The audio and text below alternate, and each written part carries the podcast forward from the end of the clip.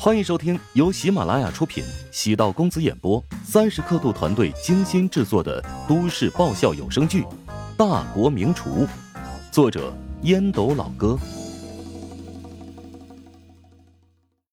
第四百七十八集。乔治很认真道：“他越线了，即使扬眉吐气，也没必要这么过激。人活着，要遵循起码的底线，不让父母跟你一起住。”这便是碰到了寸步不能让的底线。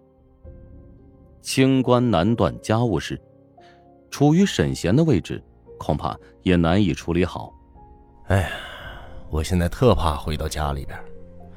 我终于明白为什么男人回家之前啊，都会在车库抽一支蚊香。哎，喝酒喝酒，别想烦心事。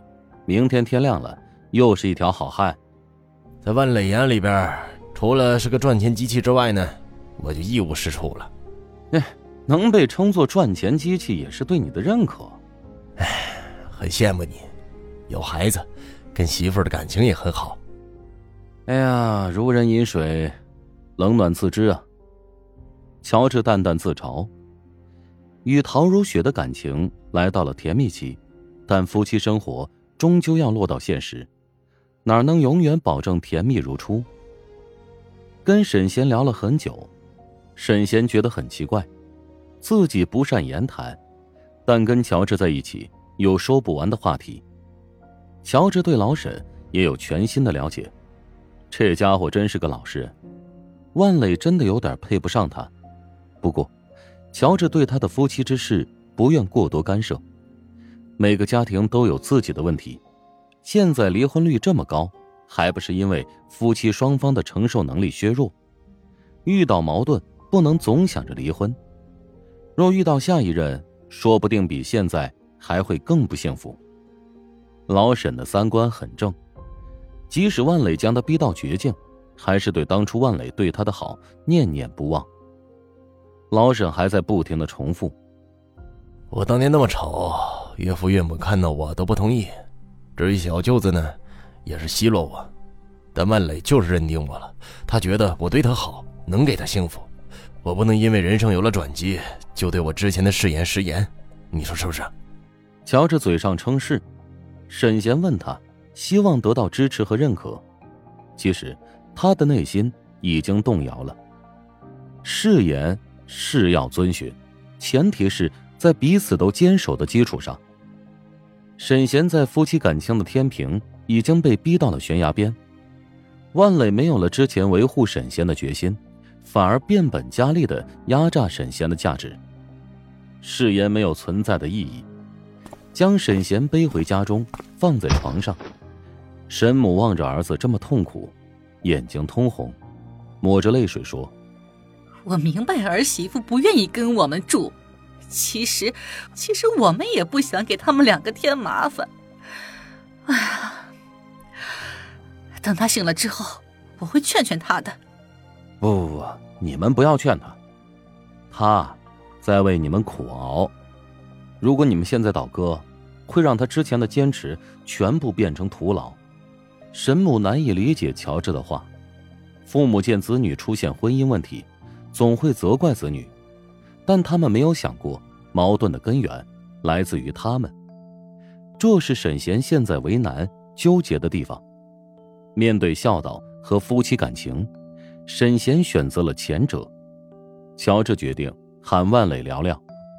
天色已黑，一棵树下，冰凉的石凳。乔治坐下时打了个激灵，万磊也坐了下来，也被冰到，但忍住了。乔治很认真的劝道：“老沈今天喝醉了，跟我呢，提到了离婚。如果真的离了，你和老沈都能找到二婚对象，但是。”你如果继续还像现在这样，不顾自家的情况补贴娘家，注定还会遇到问题。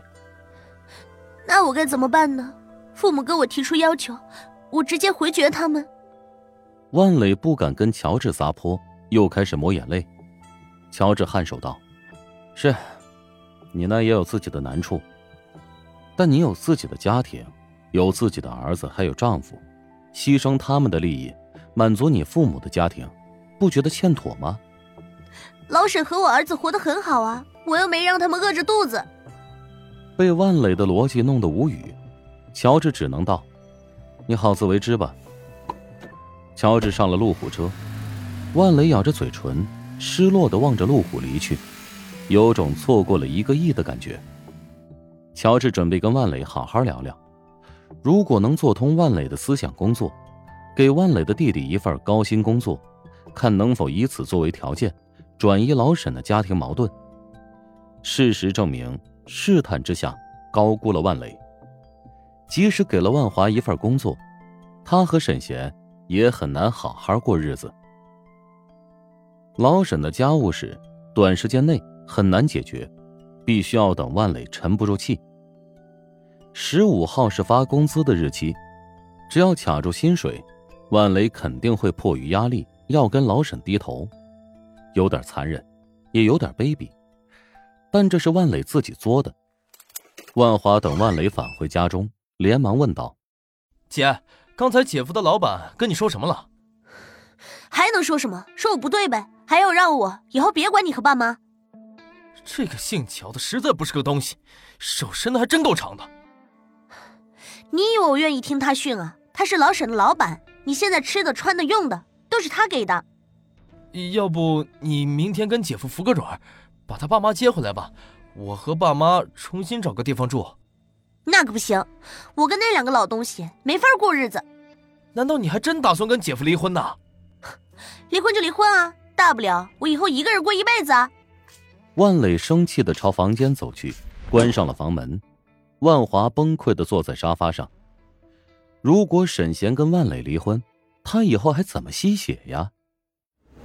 丁婵早上六点半和杜兰一起起床，花二十分钟左右化妆，然后一起出门，在学校附近的早餐店买了包子、油条、豆浆，到食堂做准备工作。乔治只要没有特殊情况。会比他们提前到食堂。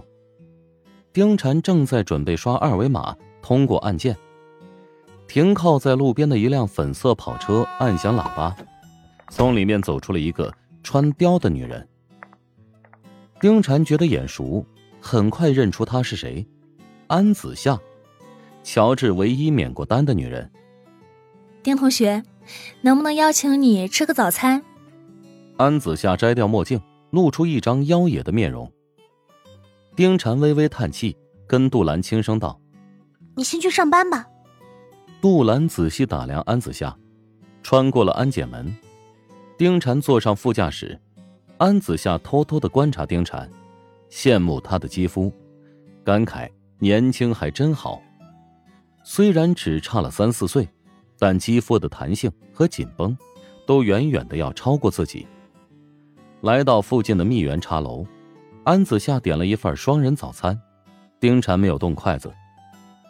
你不是需要一个饭搭子吧？有什么事儿不妨直说。安子夏微微一愣，小姑娘还挺厉害。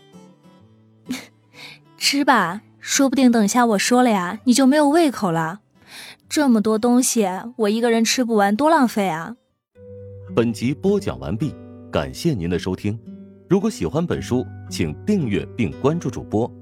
喜马拉雅铁三角将为你带来更多精彩内容。